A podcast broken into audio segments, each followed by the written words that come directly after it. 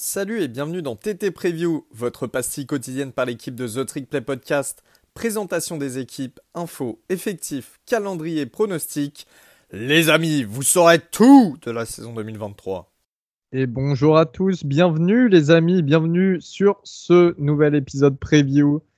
Évidemment, je pense que vous avez tous deviné avec qui je me retrouve aujourd'hui pour présenter les Fighting, le Fighting Irish de Notre-Dame. Augustin, comment vas-tu? Je vais très bien, Elio. Et toi? Eh ben, ça va, je te remercie. On peut euh, démarrer tout de suite. Déjà, en introduction, euh, je souhaitais dire que pour les fans mordus de Notre-Dame, tu as enregistré un épisode qui dure à peu près 2h30, un truc comme ça. C'est disponible en, podcast. Ouais, exact, exact. Si vous voulez euh, avoir une vue, on va dire, globale d'ensemble, mais bien précise, je vous conseille d'écouter l'épisode que nous faisons maintenant avec Elio. Mais si vous voulez vraiment aller dans le vif du sujet, euh, euh, connaître euh, les, les, les, deuxièmes remplaçants, troisième, quatrième remplaçants, tous les coachs qui sont partis, le recrutement des lycéens, les dynamiques, tout ça, je vous conseille d'aller écouter cet épisode. Là, on passe en long et en large tout ce qui touche à tout ce qui a touché en fait à la saison 2022, 2023 et même après de Notre-Dame. En parlant de saison 2022, on fait un rapide bilan. Alors, vous êtes à 9 victoires et 4 défaites euh, pour cette dernière saison.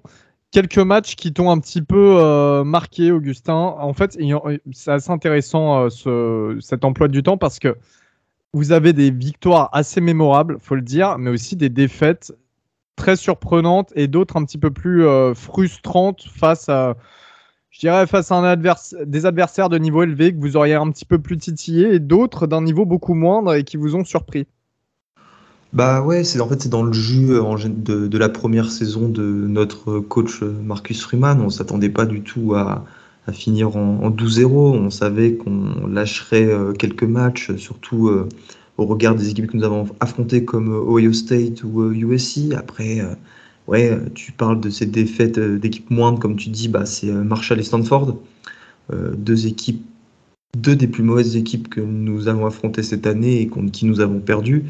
ça a été très très compliqué, mais ce que j'ai aimé justement, c'est qu'on s'est servi de ces défaites pour repartir de l'avant et aller gagner de très très beaux matchs ensuite. Je pense aux victoires face à North Carolina, à Chapel Hills, face à Drake May, face à BYU à Las Vegas, face à Clemson à domicile. Clemson était quatrième à cette époque-là et nous avons gagné, je crois, 35-14 dans un match superbe. Et puis euh, le point d'orgue euh, face à South Carolina euh, au Gator Bowl qui fut un, super match, l'un des meilleurs de Notre-Dame que j'ai regardé. voilà, donc c'est une saison, il y a eu des hauts et des bas, mais je m'attendais franchement pas moins euh, après tous les changements qu'il y a eu à Notre-Dame euh, la saison dernière. Parce que je rappelle que Brian Kelly n'est plus notre coach, c'est euh, Marcus Freeman qui l'a remplacé en décembre 2021. Donc, donc voilà. Et ouais, j'insiste hein, sur cette victoire face à South Carolina qui est devenue une grosse équipe. c'est un match que vous remportez 45 à 38. Personnellement, j'avais, c'était un de mes balls préférés cette année. Euh, voilà, donc n'hésitez pas à regarder ce match en replay, encore plus pour voir Spencer Rattler être humilié. Après, il a fait un. Pour le, il fait un bon match. non, non, mais il fait un bon match. une super première mi-temps et euh, deuxième, euh, deuxième mi-temps catastrophique. En fait, on l'a pas vu tout simplement. Et on termine l'année à la 18e place de les People. justement, alors, vous, vous, comme tu l'as dit, cette saison, il y a eu des hauts et des bas. cela n'empêche que finalement, un peu comme d'habitude, j'ai envie de dire, votre coaching staff euh, est toujours assez demandé à droite à gauche. Ça a créé une intersaison bah, qui s'annonçait plutôt calme, qui est devenue assez, euh, assez mouvementée au final. Ouais, ouais, bah en fait, ça déroge un petit peu à la règle des, de la dernière décennie où on a eu quand même une relative stabilité. Merci à Brian Kelly d'avoir été là pendant, pendant euh, une dizaine d'années. Là, c'est vrai que voilà, il y a un gros gros turnover. Euh, au niveau des joueurs, évidemment, euh, je pense pas que ce soit utile de les mentionner parce que euh, enfin ça fait partie ça fait partie intégrante du college football maintenant. Tu as beaucoup de joueurs qui partent sur le portail des transferts. là pour vous citer quelques noms que vous connaîtrez dans leurs nouvelles équipes, c'est Logan Diggs à LSU, Jacob Lacey à Oklahoma ou Prince Collier à Vanderbilt. Là où c'est plutôt intéressant et où je veux, je veux appuyer, c'est les départs de coach parce que notre coordinateur offensif, Tommy Rees, qui est une ancienne gloire, bon encore gloire c'est un, grand mot, mais qui est un ancien bon quarterback de Notre-Dame du début de la décennie 2010, est parti à Alabama. Alors, on savait que tôt ou tard, cet entraîneur allait euh, prendre les rênes d'une équipe de college football, euh, voire même euh, d'aller prendre un poste de coordinateur en NFL, ce qui semble avoir été toujours son, son objectif. Mais de là à le voir à Alabama être le choix de Nick Saban, on s'y attendait pas du tout. Maintenant, c'est une réalité avec laquelle on doit faire. Notre-Dame n'est pas au niveau d'Alabama depuis maintenant 25 ans. Et forcément, quand Nick Saban te propose un poste, tu y vas. C'est synonyme de tremplin pour ta carrière. Un poste d'offensive coordinateur à Alabama, bah après tu fais ce que tu veux. Tu vas à Texas, euh, tu vas à Oregon. Enfin, c'est euh, c'est vraiment le tremplin parfait pour une carrière. Le euh, coach qui le remplacera est notre ancien coach des Titans, Gerard Parker. Alors, Gerard Parker, de base, c'est pas du tout le premier choix de Marcus Freeman. Le premier choix, c'était Andy Ludwig. On prononce à l'allemande le coordinateur offensif de Utah. Mais vous savez, il y, a eu, il y a eu en fait tout un, imbroglio autour de sa nomination, comme quoi notre département athlétique n'était pas disposé à payer euh, le buyout depuis 4 millions. Enfin, en fait, Utah, c'est une petite, petite parenthèse, inclut en fait dans les, dans les deals de ses coachs des buyouts élevés, des trucs hyper compliqués. Euh, à, esquiver euh, si tu ne veux pas en fait payer une grosse somme. il semble que Notre-Dame n'était pas disposé à le faire. Bon, ce qui traduit quand même un manque d'ambition de notre département athlétique et euh, ce qui a attiré un peu les, les de, de, tous nos fans. Et voilà, on part avec Gerard Parker qui a déjà eu une expérience en tant que coordinateur offensif à West Virginia pendant deux saisons. Ouais, Gerard Parker, moi personnellement, suis, je suis un peu circonspect quand même en, étant Notre-Dame, même si on dit Ludwig ça n'a pas fonctionné, j'aurais quand même, euh, enfin, j'aurais quand même tendance à dire qu'il y aurait potentiellement pu y avoir des, meilleurs, euh, des meilleurs ah choix en termes d'offensive coordinateur. Donc je suis on verra, on verra. Euh. Après, ça arrivé un petit peu tard. ouais, ouais, non, mais puis bénéfice du doute, hein, c'est un mec en interne qui connaît le schéma offensif de base, donc pourquoi pas. vous avez aussi encore, bah, vous, vous, avez dû encore remplacer deux autres coachs, Auguste. Ouais, deux pertes importantes. Harry Stand, notre coach de la O-line, euh, grand coach de la ligne de Notre-Dame, je vous en parle souvent, c'est celui euh, qui a développé les Quentin Nelson, euh, Ronnie Stanley, Mike McGlinchey, Zach Martin, etc. Il se fait remplacer par Joe Rudolph, qui était cette année le coach de la ligne offensive de Virginia Tech, mais qui avant a passé près un peu moins d'une dizaine d'années à Wisconsin, vous savez à quel point, voilà, vous savez à quel point l'équipe de Wisconsin euh, de Paul Christ là pendant des années était euh, une, une, machine à courir. Donc ça, je suis assez content. Vous comprendrez pourquoi quand je vous ferai le descriptif de notre attaque. Et aussi une grosse perte, c'est Brian Mason, notre coach des special teams, qui part chez les Colts en NFL pour prendre le même poste. voilà, c'est dommage parce que l'an dernier, en fait, c'est un petit peu la marque de fabrique de cette équipe, ce qui me permettait de récupérer des ballons, euh, beaucoup de ballons, c'était les punts contrés. On en a contré 7, ce qui est énorme. Et euh, ce qui était, euh, je crois, un record en NCA, enfin du moins en SBS pour aussi la dernière décennie. Donc ce départ fait mal. Il est remplacé par Marty Biaggi, l'ancien coach des special teams d'Olemis, qui a un très bon CV au niveau recrutement. Augustin, justement, nouvel offensive coordinateur nouveau coach online, nouveau quarterback évidemment. Alors oui, ce nouveau quarterback, c'est euh, vraiment la chose la plus importante à retenir de cette preview et de la saison à venir de Notre-Dame. C'est l'arrivée de Sam Hartman en provenance de Wake Forest. Euh, voilà, que dire? Enfin, Sam Hartman, on en parle maintenant dans le podcast depuis euh, quelques années. Ça fait 5 ans qu'il est à Virginia, à Virginia Tech, qu'est-ce que dis moi, à Wake Forest. Là-bas, il a lancé pour euh, quasiment 13 milliards, 8 milliards sur les deux dernières saisons, 77 touchdowns sur les deux dernières saisons et 26 interceptions. Enfin, Sam Hartman, c'est celui qui nous fait passer d'équipes, euh, vous savez, euh, outsider qui, qui vise une saison en 9-3 ou en, ou en 10-2 à une équipe qui peut viser les playoffs, voire mieux. Euh, je pense qu'aujourd'hui, il n'y a plus besoin de, justifier pourquoi c'est important d'avoir un, bon quarterback en college football. Et Sam Hartman, c'est le meilleur que l'on a depuis Jimmy Clausen. Jimmy Clausen, c'est euh, début des années 2010, donc ça commence à remonter. Et, voilà, accessoirement le sosie d'Augustin d'ailleurs, vous vérifierez par vous-même. En fait, pas, je peux rien dire, c'est pas trop faux. Euh, bon, c'est pas pour me déplaire. Hein. J'aurais aimé avoir la carrière de. pas négatif, non. J'aurais aimé avoir la carrière de Jimmy Clausen. Donc voilà, Sam Hartman, euh, c'est un joueur qui change complètement la dynamique euh, de cette équipe et euh, qui déjà va nous assurer le spectacle, mais qui surtout nous permet d'avoir des ambitions et ça, c'est le plus important. C'est et puis moi je vais enfin je vais ajouter de l'eau à ton moulin. Sam Hartman, même en dehors du terrain, il a un leadership phénoménal. il est capitaine d'équipe depuis le lycée à peu près. Bah, Wake Forest, c'était un membre fédérateur du vestiaire. On sait que parfois, il y a des quarterbacks qui sont bons, mais qui sont pas forcément suivis par le vestiaire. Euh, il y a, d'autres leaders, mais là, c'est vraiment le mec qui réunit tout le monde. Donc, euh, sincèrement, dans un, dans un groupe déjà aussi soudé avec un coach qui inspire beaucoup de leadership comme euh, Freeman, Hartman, pour moi, c'est excellent. En plus de ça, il va être bien entouré au niveau de l'attaque, Gus. Oui, oui, bah ça, il va être bien entouré évidemment. Euh, oui, je, préfère, euh, je, préfère juste préciser avant que nous avons plus notre quarterback numéro 2, Tyler Buckner, celui qui devait être titulaire euh, lors de la saison 2022 avant de se blesser face à Marshall, qui part, devinez où, à Alabama.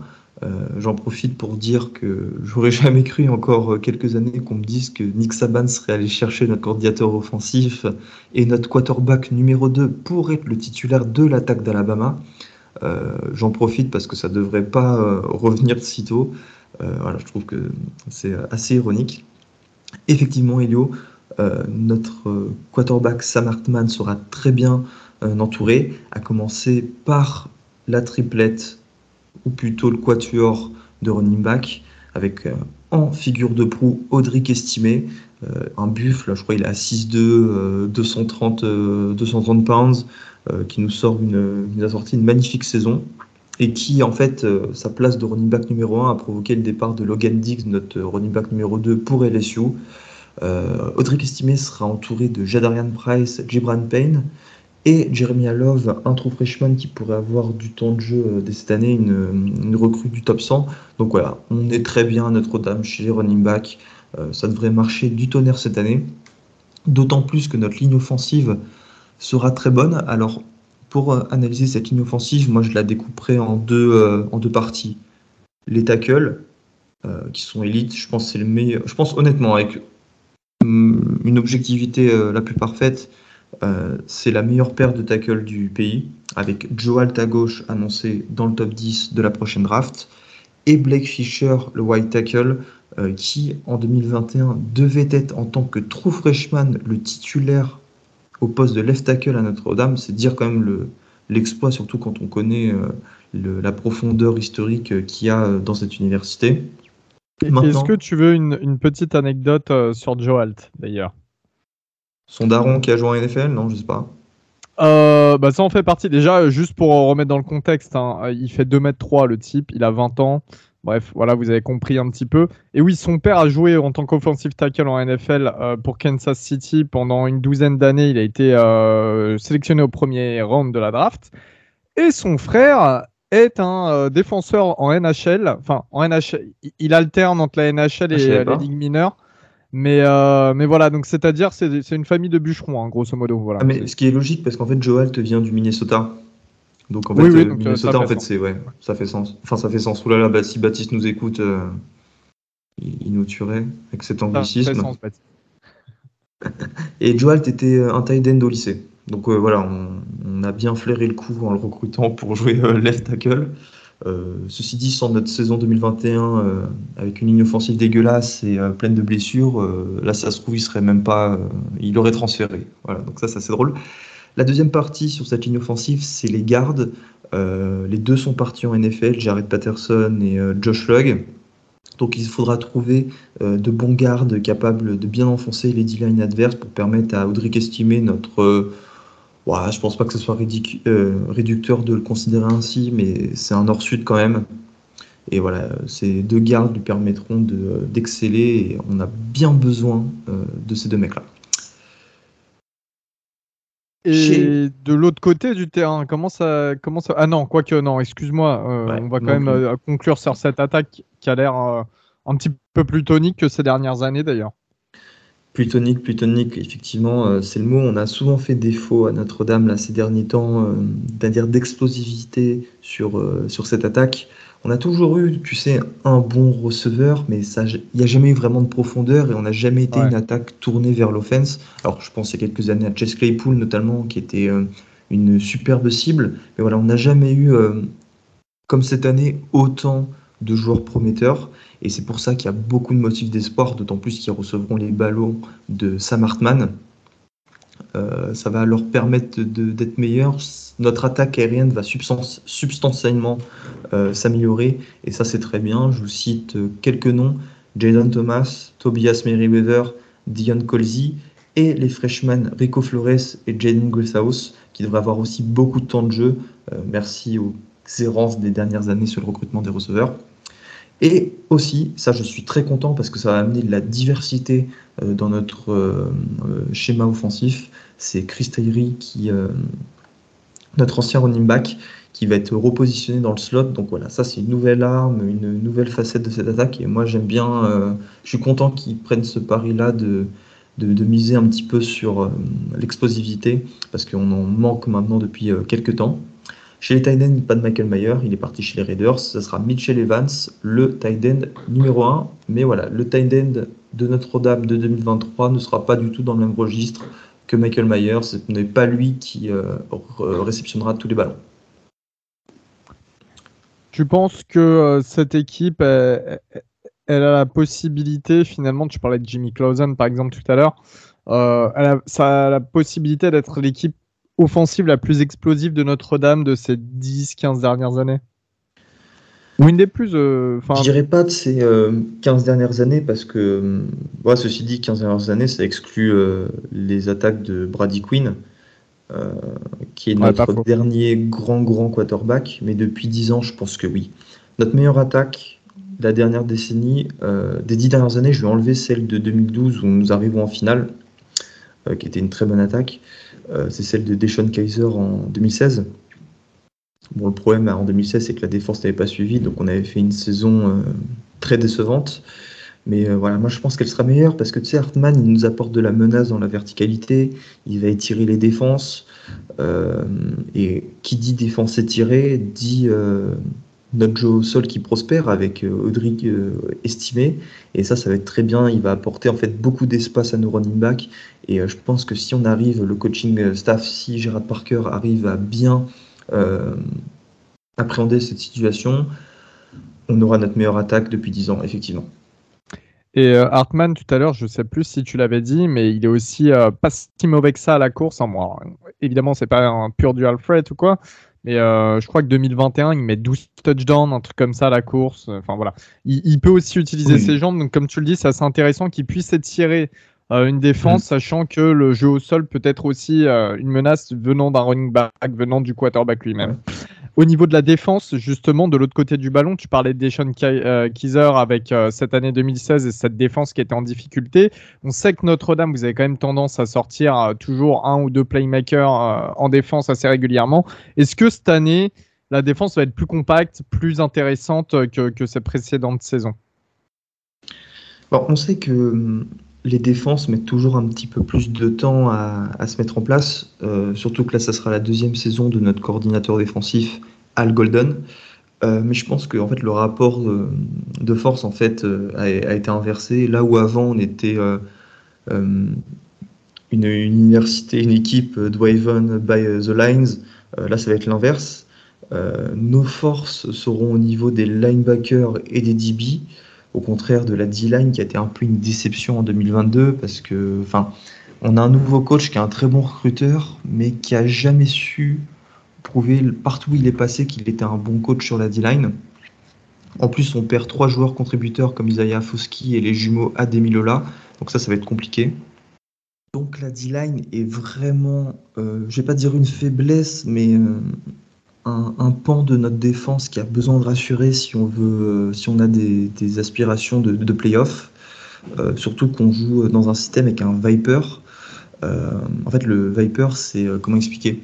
C'est une sorte de, c'est un defensive end, mais qui peut drop en zone pour aller couvrir la passe, les linebackers, tout ça. Enfin qui peut aller couvrir plutôt les tight c'est l'inverse. Et en fait, on n'a pas ce joueur qui s'est distingué pendant les camps, ce qui inquiète un petit peu. Les années précédentes, on avait eu Julian Okwara, qui est maintenant au Detroit, Detroit Lions.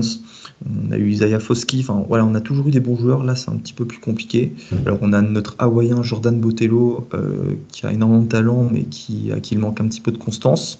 C'est pour ça que nous sommes allés chercher à Ohio State Javante Jean-Baptiste, euh, qui n'a pas eu beaucoup de temps de jeu avec les Buckeyes, mais qui à chaque fois euh, qu'il était sur le terrain faisait du dégât. Alors, on espère beaucoup de lui, mais je pense pas qu'il sera sur ce poste de Viper si important dans la défense de Notre-Dame.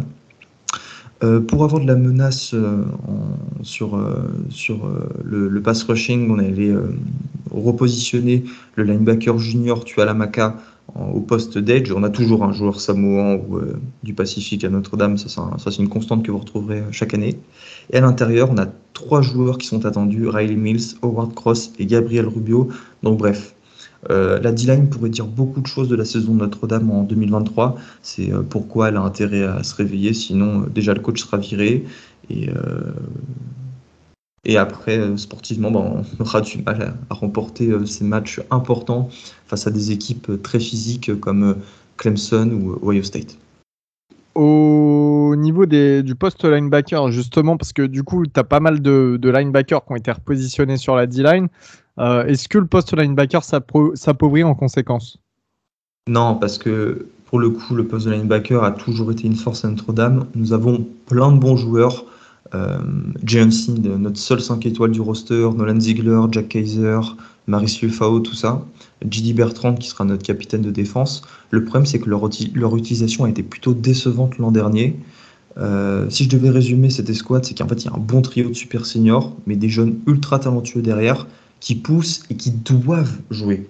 Et si notre coach, Al Golden, qui est aussi coach de linebacker, ne les fait pas jouer, et bah, ça risque d'être compliqué parce que notre trio actuel, c'est des joueurs de devoir, mais ils n'ont pas du tout la dimension athlétique euh, des, euh, des, des, plus jeunes. Et euh, je pense qu'aujourd'hui, Notre-Dame est en recherche, on le voit dans notre recrutement, de, de taille, d'athlétisme. Tout ça, un peu pour se rapprocher des standards de la SEC et des standards qui marchent si on veut remporter un jour un titre national. Et je pense que ça passe justement par un changement cette année. Au niveau du secondary, vous êtes comme une fac euh, qui a tendance à sortir aussi des playmakers à ce, niveau-là. Harrison Smith, évidemment, bon, c'était il y a un peu plus de 10 ans maintenant. Euh, Kyle Hamilton, encore plus récemment. Il y avait eu la petite, euh, la petite perte Julian Love, Troy Pride euh, Jr., on se souvient euh, assez récemment également. Est-ce que là, vous restez quand même sur cette lignée? Vous avez un ou deux gars intéressants alors là, c'est pareil que la O-line. Les cornerbacks, incroyables. Les safety, grosse faiblesse. Chez les cornerbacks, on a notre meilleur duo, justement, Elio, depuis cette paire Julian Love, Troy Pratt Jr. en 2019. Julian Love, je vous conseille de regarder ses highlights à Notre-Dame. Moi, c'est un de mes joueurs préférés. Je le répète souvent sur Twitter, mais c'est un joueur trop cool. Avec Cam Hart et Benjamin Morrison. Benjamin Morrison, qui sera un Precision All-American, ça j'en suis euh, certain, qui a intercepté 6 ballons en tant que true freshman, et notamment ce pick 6 euh, sur DJ Ugalele face à Clemson, un pick 6 de 90 yards, 95 yards même. Euh, lui, c'est vraiment notre star de cette défense. Euh, il sera sophomore, donc on l'a encore pour deux ans. Ça, c'est trop cool. Et en fait, c'est la suite logique de notre, de notre recrutement, notre coaching staff au poste. Parce qu'en fait, notre coach, c'est Mike Mickens, ancien coach des cornerbacks de Cincinnati, qui a notamment développé Kobe Bryant, pas le basketteur, évidemment, le joueur des Bearcats, et surtout Sauce Garner. Et voilà, là, il est en train de mettre, euh, de, montrer tout son talent avec Benjamin Morrison, et ça c'est super cool. En revanche, les safety, bah voilà, problème de recrutement depuis quelques années. Kyle Hamilton, ça va être un petit peu l'arbre qui cachait la forêt. Donc euh, la paire de safety annoncée, c'est Xavier Watts, un ancien receveur. Donc voilà, c'est c'est de là vous dire qu'on a vraiment du mal à recruter. Et Ramon Anderson. Alors il y a l'arrivée de deux joueurs sur le portail des transferts, euh, mais qui n'ont pas encore joué les camps de printemps. Déjà, c'est Thomas Harper Jr. qui lui devrait être nickel qui arrive d'Oklahoma State mais qui a été blessé durant les camps, et euh, un joueur très très scruté, très très convoité, il s'appelle, ah, après que tu retrouves le nom, Elios, tu peux y voir sur 247 Sports, un joueur, un safety de Rhode Island. Qui Antonio Carter, Antonio Carter, voilà, qui était courtisé par Florida et, et LSU. En général, quand tu es courtisé par Florida au poste de safety, c'est que tu es très bon parce qu'ils ont le coach de safety Raymond Joseph euh, qui, a, qui a participé à, au développement de DBU à LSU. Donc voilà, ça c'est euh, vraiment cool. Donc ma conclusion sur cette défense, c'est que la D-line et les safety en fait, doivent à tout prix performer. Et Dieu sait qu'on aura besoin d'eux vu les QB qu'on affrontera cette année. Et euh, la transition est toute trouvée, Léo, pour le calendrier. Évidemment, parce que c'est un calendrier. Alors, je vais être honnête, c'est un calendrier qui est quand même euh, qui a un petit peu des zones euh, de turbulence, j'ai envie de dire, un petit peu compliqué à certains endroits. Il y en a d'autres, ça se repose plus. Euh, bah vas-y, dis-nous un petit peu comment se, déroule cette saison 2023. Alors déjà, ce qu'il faut noter, c'est qu'on aura 7 matchs d'affilée avant d'avoir une première bye week. Le premier de ces matchs sera face à Navy à Dublin en Irlande. Euh, le, on avait affronté Navy euh, bah, l'année où Mantiteo sort euh, sa superbe saison en 2013. Après, la semaine suivante, on accueille Tennessee State. Alors, Tennessee State, ce sera la première fois de l'histoire que Notre-Dame affronte une équipe de FCS, ce qui fait que USC sera en fait la seule équipe à ne pas être tombée dans, dans cette mode. puis après, déplacement très compliqué NC State, on accueille Central Michigan et Ohio State match en prime time, certainement l'ESPN College Game Day. Voilà, la revanche de l'an dernier, nous avons perdu de, quelques points en début de saison. Ce sera un très très gros match, un match à suivre. Euh, ce sera le match de cette week euh, assurément. Donc là, ça va être très important pour euh, nous jauger, pour savoir bah, si Notre-Dame, c'est une équipe qui visera un bowl du Nouvel An ou mieux. Après déplacement à Duke, ce match me fait très très très peur. Je vous invite à écouter euh, la preview euh, que j'ai enregistrée avec euh, Robin sur les Blue Devils, qui sont une équipe, une superbe équipe. Alors peut-être pas qu'ils feront la même saison que celle en 2022, mais voilà, c'est comme disait Robin, en fait, j'ai l'impression que toutes les équipes qui ont Duke au calendrier ont, ont coché les Blue Devils comme trap game, et ça veut dire beaucoup de choses en général. Après déplacement à Louisville, on accueille USC, euh, match très important, les deux équipes seront dans le top 10 certainement, donc euh, voilà, ça fait du bien de voir Notre-Dame et USC euh, à leur, à zénith, ça faisait très longtemps qu'on n'était pas dans ces situations-là. Et enfin, je vous abrège pour la fin, on accueille Pitt, déplacement à Clemson au Memorial Stadium, ça sera un très très gros match. c'est peut-être le match qui dira si on va en playoff ou non. Clemson aura une toute nouvelle attaque, donc là ça va vraiment un moment à suivre. Je pense que c'est peut-être le match paradoxalement qui m'attire le plus, même plus que USC et, euh, et euh, Ohio State. Pourtant, Ohio State, c'est la meilleure équipe qu'on va affronter. USC, c'est notre meilleur rival euh, historique. Mais voilà, ce match-là, Clemson va être ouf. Et enfin, Wake Forest et Stanford. Qu'est-ce que tu penses, toi, euh, Elio, de pas de ce calendrier, mais plutôt de notre saison où tu vois notre plafond, euh, notre plancher euh, Quelles sont tes, vues sur euh, l'équipe de Notre-Dame? En fait, pour moi, vous avez les clés pour réussir parce que c'est vrai que vous avez une équipe quand même qui est une des plus complètes du CFB pour 2023, soyons, soyons très clairs là-dessus. En revanche, c'est pareil, en face, on retombe. Alors, je, je vais pas citer les équipes que tu as citées, mais évidemment qu'il y a trois gros morceaux Ohio State, USC, Clemson. Le déplacement à Clemson qui, pour moi, sera vraiment la clé de votre saison, sachant qu'il va falloir faire des résultats euh, avant face à USC, Ohio State et surtout ne pas paumer de match parce que Pitt, Louisville, ça peut devenir très rapidement chiant. Euh, Écoute, moi je voyais euh, plus un pronostic dans ma tête à 10 victoires pour deux défaites, mais sur ces 10 victoires, vous battez un Ohio State ou vous battez un USC, tu vois, euh, ou un Clemson. Mais vous battez une de ces équipes-là et je serais même pas surpris que vous battiez Ohio State, surtout que vous jouez à la maison. Euh, ça peut être assez mémorable. Donc voilà, est-ce que vous allez être une équipe playoff contender? Probablement. Est-ce que vous allez avoir assez de clés pour aller jusqu'au playoff? J'ai quand même encore un doute, je vais être honnête. Euh, c'est pour ça que je vois deux défaites quand même. Mais euh, mes chapeaux parce que c'est pas pas toutes les équipes. Alors vous êtes indépendant, mais c'est pas toutes les équipes qui peuvent se targuer d'avoir un calendrier aussi euh, aussi embêtant. Et il y aura des très gros matchs qui vont être, bah, qui vont être un plaisir à suivre. De ton côté, comment tu estimes un petit peu vos chances cette année, on va dire? Sur ces trois matchs, il faut en gagner deux si on veut aller en playoff. Une défaite face à Ohio State, Clemson ou USC, je pense, nous suffira à nous qualifier. Euh, donc voilà, on sait en fait ce qu'on doit faire pour aller en playoff et c'est à la fois euh, rassurant et ça nous fait aussi de la pression parce qu'avec Hartmann, évidemment, qu'on nous attend au tournant. On sera certainement une, équipe classée aux alentours de la dixième place dans les people de, de pré-saison, ce qui prouve que Notre-Dame est une équipe aujourd'hui, à l'heure à laquelle on se parle, donc le 24 mai euh, de 2023, une équipe euh, qui a des aspirations de playoff. Maintenant, moi, je vois aussi un bilan de 10-2, un plafond à 11-1 et un plancher à, euh, à 9-3. Euh, si je devais avoir, si je devais donner une conclusion en fait à cette preview, c'est que la saison dernière a été riche d'enseignements pour un staff qui est quand même très inexpérimenté. Euh, des ajustements euh, se sont faits euh, grâce aux défaites face à Marshall et Stanford et qui nous ont mené vers des victoires de prestige face à Clemson, South Carolina, BYU, etc. Et ça montre que ce staff sait se remettre en question et à travailler et est capable de faire mieux. Avec un meilleur roster que l'an dernier et surtout l'arrivée de l'un des meilleurs quarterbacks du pays, Sam Hartman, bah, Notre-Dame est en droit de rêver d'une place en, en playoff. Et je pense que c'est l'objectif affiché euh, par notre staff aux joueurs et tout autre résultat qu'un bol du Nouvel An sera un échec. Voilà. Je, pense que si on est hors bol du Nouvel An, cette saison sera un échec. Euh, c'est sûr. Surtout qu'on sait qu'on court depuis maintenant 25 euh, ans après une victoire en bol du Nouvel An et c'est une malédiction qu'on ferait bien de terminer. Et dernière question avant de terminer justement cet épisode. Euh, à combien est la cote pour que Phil Jurkovec avec Pete vous euh, défonce, euh, défonce? Bah.